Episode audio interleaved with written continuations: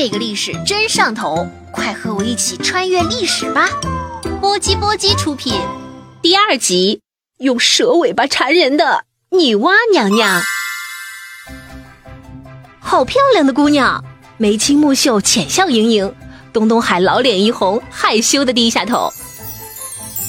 可这一低头坏了菜了，这姑娘下半身不是腿，而是一条硕大的蛇尾巴。东东海险些吓晕了过去，倒是东博士镇定的一抱拳：“您就是传说中的女娲娘娘吧？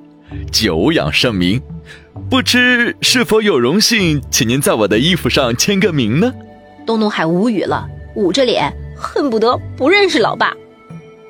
女娲却突然警惕了起来：“你，你怎么知道我的名字？”东博士一脸崇敬的陪笑道：“这中华儿女有谁不知道您的大名啊？是美丽善良的您，用黄土捏出了男男女女，要不然此时的我还只是一捧冰冷的黄土呀！”哼，这马屁拍的可真是让人神清气爽，如沐春风。可女娲不但不高兴，反而更生气了，呲啦一声就甩过蛇尾巴，牢牢的缠住了东博士的脖子。东博士被缠得脸都发紫了，两只手拼命的胡乱挥舞着。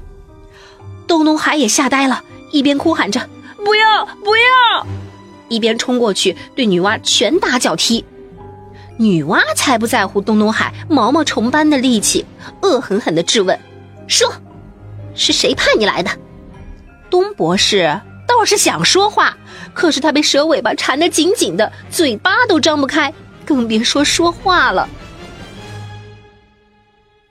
还好东东海机灵，没没人派我们来啊，没人派你们来，哼，那怎么这里天刚刚塌了你就出现了？搞破坏的人不是你，能是谁？东博士感觉自己比窦娥还冤，就是长了一百张嘴也解释不清楚。东东海人小鬼大，此时又挺身而出。女娲娘娘，您瞧，我爸挣扎到现在，连您一缕头发丝儿都没打着，他哪有本事让天塌下来呢？东博士感觉自己被黑了，忍不住不爽起来。女娲凝神想了想，点点头：“你说的对，是我疏忽了。”说完，女娲就收回了尾巴。东博士扑通一声摔在了地上，惊天动地的咳嗽起来。对不起啊，女娲忐忑极了，是我太着急了。嗯，要怎样你才能原谅我呢？东博士的绅士风度一向是满分，他虚弱的摆了摆手，没事儿，你也是为了拯救黎民百姓。女娲苍白的一笑，悲伤的仰望看天。这天塌地陷的大灾难，害得好多人都丢了性命，我，我实在是不忍心呢。东东海也跟着难过起来。女娲娘娘，你也别难过了，天塌下来，咱们就补天。这个天要是补不了，咱们再弄一个天出来。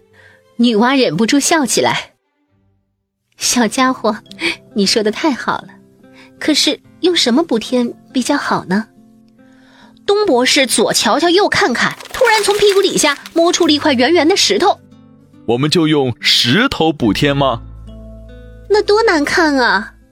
爱美的女娲突然灵机一动，这样吧，我把这些石头演练成五彩石，这样我们补出来的天空就会有五颜六色，有朝霞，有晚霞，那多好看！我们也来帮忙。东东海的话刚说完，只见爸爸的两只脚消失了，然后是小腿、大腿、腰，东东海都疯了。爸爸，你怎么了？东博士愣了一下，很快就反应过来，可能穿越到这里时间已经用完了，咱们不得不启程去经历下一段冒险了。女娲娘娘，我我会想念你的。东东海可难过了。哦，对不起，没办法和你一起补天了。东博士也很抱歉。不会，女娲歪头一笑。能看见这么有出息的后人，我已经很开心了。东东海和东博士笑了，然后就两眼一黑，离开了女娲。下一集爱吃烤肉的燧人氏就要上场了，不见不散哦。